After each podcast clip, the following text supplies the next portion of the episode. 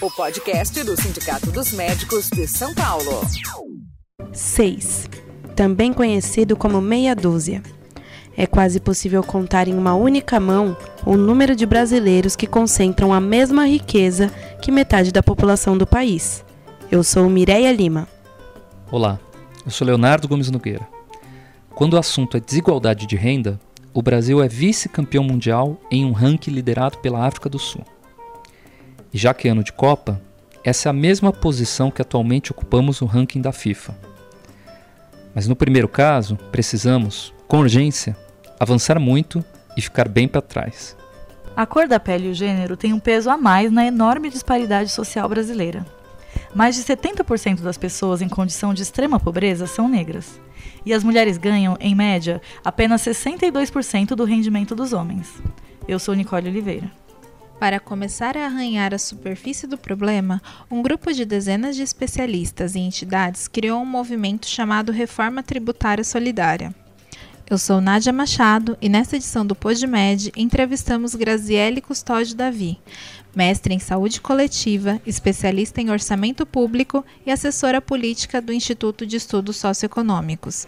Graziele faz parte desse movimento e contribuiu na elaboração de um livro lançado no começo de junho na cidade de São Paulo. Na linha. O livro intitulado A Reforma Tributária Necessária parte de algumas premissas e reúne uma série de propostas para fazer com que a carga tributária diminua e não aprofunde ainda mais a desigualdade em nosso país. Seguindo o exemplo de países que já testaram isso com sucesso e que costumam ser chamados de desenvolvidos. E que premissas são essas? A primeira é que a gente precisa de um sistema tributário que seja mais justo, que a gente transfira a carga tributária que hoje está sobre os impostos mais indiretos para os mais diretos. De tal forma que a gente alivie o peso dos tributos dos mais pobres da classe média e transfira para os mais ricos.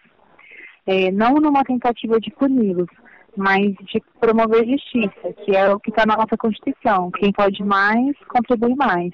E até hoje isso não aconteceu. Pelo contrário, a gente está num país onde quem tem mais contribui muito menos pelas leis existentes. E a mais perversa, né, que mais demonstra isso, é, por exemplo, a isenção de lucros e dividendos no imposto de renda pessoa física, tá? onde o Brasil é uma das pouquíssimas exceções no mundo onde existe essa isenção e sem justificativa. Então, uma das primeiras coisas que vão ser feitas é justamente revogar essa isenção que aconteceu em 96 numa época, numa onda de autoridade como a que a gente vive novamente agora, né?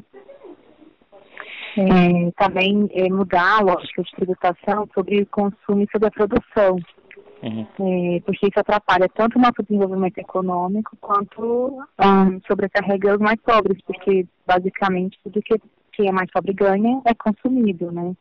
Seja com aluguel, seja com alimento, com vestuário. Então, é, essa é uma das premissas. Outra premissa importante, que não aparece nas outras propostas de reforma tributária, que na verdade são muito mais propostas de simplificação tributária, é, não que a gente não queira simplificação também, a gente também quer simplificar, a gente também entende que o nosso tributário ele é confuso, ele tem muitas brechas, muitas exceções, é, que de fato é necessário simplificar, mas que isso não é suficiente, que tem mais, né? Então é isso que a gente tem a mais também, que a gente precisa garantir é, o financiamento tanto da Seguridade Social quanto é, estimular por medidas fiscais de tributação a preservação ambiental. No mês de abril, Graziele Davi participou do encontro de primavera do Fundo Monetário Internacional e do Banco Mundial, realizado em Washington. Na ocasião, também foi discutida a questão da carga tributária no âmbito global. No mesmo encontro, promovido pelo FMI e Banco Mundial na capital norte-americana, se discutiu as chamadas políticas de austeridade. Políticas cada vez mais questionadas, até porque, via de regra, são dirigidas a quem já vive de forma para lá de austera.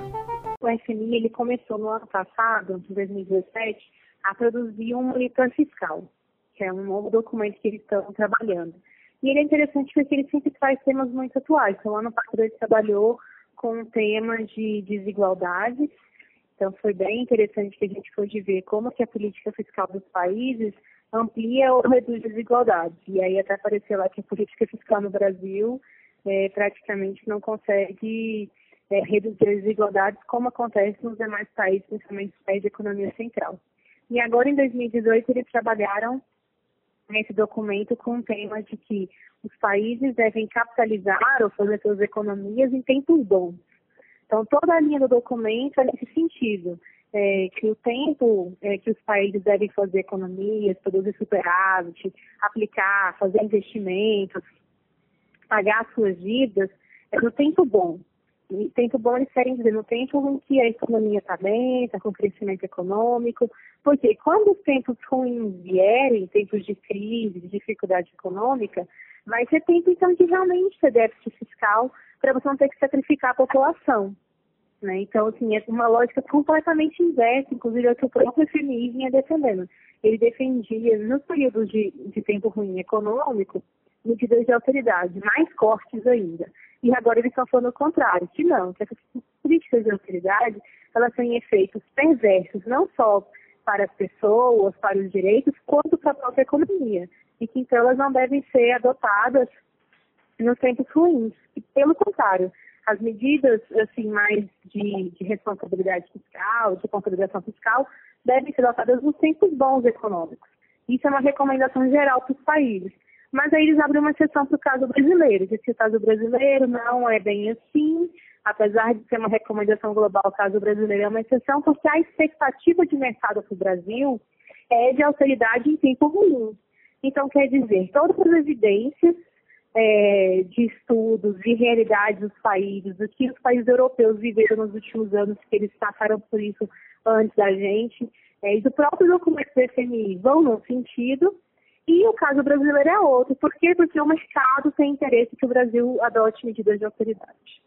Enquanto a FMI recomenda mundo afora que as políticas fiscais devam ser flexibilizadas em momentos de crise, para o Brasil, e só para o Brasil, a organização exige que a regra seja outra. Mesmo diante de um cenário de crise, arroxo. Defende o Fundo Monetário Internacional, mas somente para o caso brasileiro. Perplexos, perguntamos o porquê disso. Ah, o FMI, ele, é, os países têm cotas, né? Então, quem financia mais tem mais cota e acaba tendo maior influência no, no fundo. É, o Brasil não tem muitas cotas, os Estados Unidos tem muitas cotas. É, isso, isso acaba com, fazendo com que alguns interesses se sobreponham e que mesmo que estudos centrais do fundo apontem um caminho, as recomendações nos países seguem um caminho diferente. Aliás, esse é o grande questionamento que a sociedade civil tem feito ao Fundo Monetário Internacional e ao Banco Mundial nesses eventos, como esse evento de primavera que a gente foi, inclusive também fiz como o INESC e como o Rebrip, que é a rede que a gente representa também no Brasil. Que foi justamente essa, essa exposição da competição, né? Enquanto os pesquisadores centrais de vocês estão fazendo uma série de estudos importantes que apontam direcionamentos importantes, os escritórios nos países estão indicando caminhos opostos, por interesses, muitas vezes, de mercado e não é, científicos ou sociais. Então, como que a gente tenta alinhar um pouco melhor é, o que é feito aqui centralmente do que é feito nos países, porque é muito contraditório. Nos países parece que os fundos estão muito mais sujeitos a outros interesses do que a sua própria característica de produção de estudos e de recomendações baseadas em evidências. A proposta de emenda à Constituição de número 95 congelou os gastos públicos no Brasil com saúde e educação por 20 anos. É o maior exemplo dessa violenta política de arroxo. Essa medida poderá afetar ainda mais a vida dos médicos que atuam no SUS, que já estão trabalhando sobrecarregados devido à falta de reposição de profissionais por concursos públicos e pela desvalorização dos salários. E a população mais pobre, como sempre, será a mais prejudicada, pois sofrerá ainda mais com o aumento da desassistência. A medida que começou a valer no final de 2016 não tem precedentes. Durante esse evento de primavera do Fundo do FMI do Banco Mundial, tem espaço para a sociedade civil apresentar uma proposta de mesas. E a gente fez isso, a gente fez uma proposta de uma mesa onde a gente discutiu os efeitos de medidas de consolidação fiscal, a exemplo da EC 95, nos direitos sociais. E aí a gente fez essa solicitação junto com outras organizações internacionais, como o CSR, que foi nosso parceiro nesse tema também e ajudou a gente a fazer o estudo. E também é, com o Bretton Woods Project, que é outro projeto também que atua nessa linha. Aí o que a gente fez foi uma mesa, a nossa ideia foi falar quais eram os efeitos é, de medidas de consolidação fiscal nos direitos sociais. E aí a gente, na mesa estava é, o CSR, que um dos organizadores, a ILO, que é a Organização Internacional do Trabalho, o Bretton Woods, um representante do governo da Islândia, um economista do Centro de Economia e de e, e Política, é um é Center for Economic and Policy, que é um centro americano, e um representante da FMI. E a gente teve a intenção de construir uma narrativa, né? Então, a primeira pessoa que falou foi a Isabel Ortiz, que é da ILO, que é a Agência Internacional do Trabalho, e aí ela fez uma série de análises sobre as políticas de cortes orçamentários em políticas públicas e os seus efeitos ao redor do mundo, como que isso vem acontecendo desde a crise de 2008, como que foi lançado principalmente nos países europeus, quais foram as consequências disso, é, que apesar de ter começado nesses países europeus, as medidas de autoridade, hoje, no momento, elas são muito mais centradas em países de, de economias de desenvolvimento, como é o caso do Brasil, e que até 2020 a tendência é que se amplie para muitos outros países. Então, que é essencial que a gente fale sobre os efeitos que ela tem, pela perspectiva de que alcança tantos países. E aí, é, na sequência da Isabel, eu falei, né, representando o Inês e a Rebrito, sobre os efeitos da EC 95, porque entre as medidas de austeridade adotadas no mundo, talvez a mais severa de mais longo prazo, talvez não é, né? É a emenda Constituição 95, porque em nenhum país a austeridade foi adotada por mais de quatro anos, que é o período de um governo. Até por considerarem que isso seria não democrático. E também não foi colocado no texto constitucional é, diferente do caso brasileiro. No encontro do FMI, Grazielli demonstrou os efeitos dessa medida, que já são sentidos pela população brasileira. Então, a gente já, no primeiro ano, a gente já começa a observar alguns efeitos. E aí eu apresentei os primeiros efeitos que a gente encontrou no estudo do INESC com a Opção Brasil e com o CSR, é, em que mostra que os primeiros efeitos são justamente nos grupos mais vulneráveis, são nas políticas das mulheres, das políticas de direitos humanos, de segurança alimentar, é, de acesso a medicamentos, e que é, os cortes que são feitos, além de serem essas políticas já de grupos mais vulneráveis, é, elas em si também afetam, por exemplo, a de, de, de, de acesso a medicamento, por exemplo. A gente tem duas modalidades de farmácia do em farmácia popular, a rede pública e a rede privada o governo decidiu desmontar toda a rede pública. Acontece que a rede pública era a única farmácia que tinha nos, no, no, municípios da região norte e nordeste. Então, quando você faz uma escolha de acabar justamente com as farmácias públicas por causa do corte orçamentário, você não está afetando o país de forma igual, você está afetando mais os municípios norte e nordeste, e que já são os municípios mais vulneráveis. Então, assim, são escolhas que vão prejudicando cada vez mais aqueles que já são mais prejudicados. Uhum. Aí depois foi interessante que o, o representante é, da, da, Islândia falou que a Islândia adotou um caminho completamente oposto. A Islândia falou, nesse cenário, nós não vamos salvar os bancos, nós vamos é, deixar os bancos quebrarem, porque eles entraram nessa crise e eles vão quebrar. E nós vamos é, manter o investimento na nossa economia, vamos continuar fazendo investimento, colocando dinheiro em política pública e os bancos se resolvam, né? São, são bancos privados, eles assumam a responsabilidade das escolhas que foram fazendo ao longo dos anos. E o que aconteceu foi que a economia da Islândia se recuperou super rápido, fizeram um mega investimento é, na questão de turismo, a Islândia ganhou destaque como um destino importante de turismo no mundo, conseguiram recuperar a economia.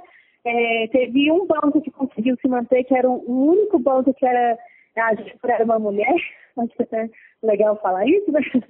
Os bancos que eram gestores homens todos quebraram, que era a gestora mulher permaneceu. Grazielli ainda destacou o posicionamento de outros integrantes da mesa que discutiu os efeitos nocivos do arroxo na vida das pessoas.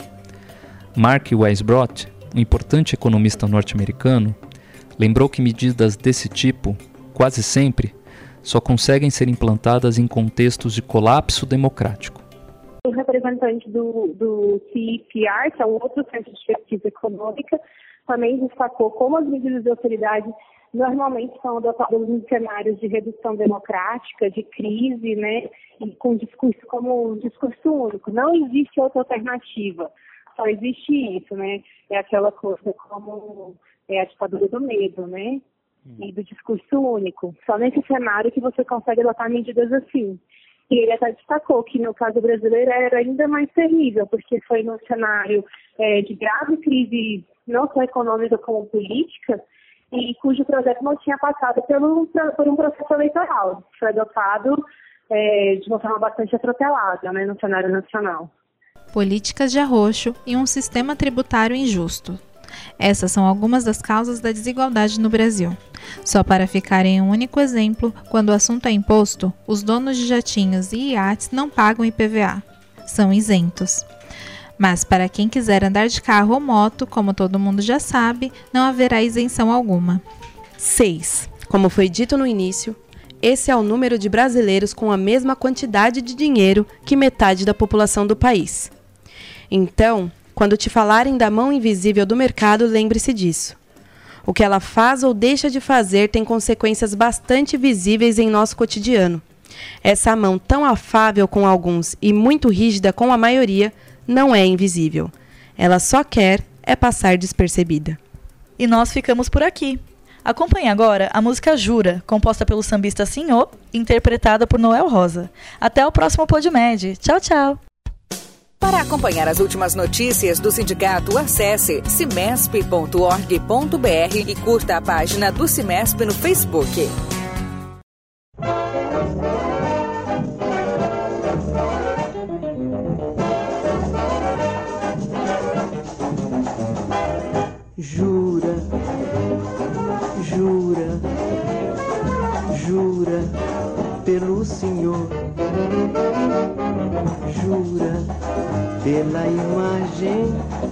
Santa Cruz do Redentor para ter valor a tua jura, jura, jura de coração para que um dia eu possa dar-te o meu amor, sem mais pensar na ilusão.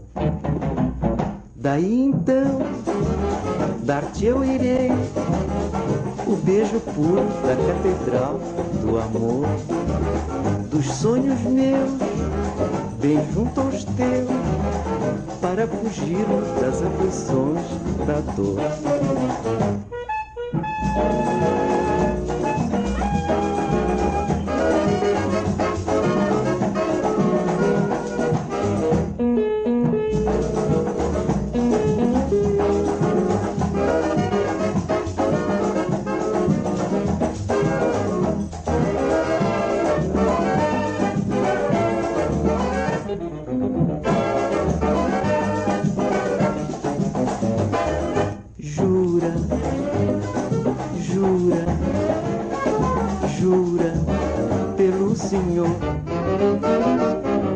Jura pela imagem da Santa Cruz do Redentor para ter valor a tua jura, jura, jura de coração para que um dia eu possa dar-te o meu amor, sem mais pensar na ilusão. Música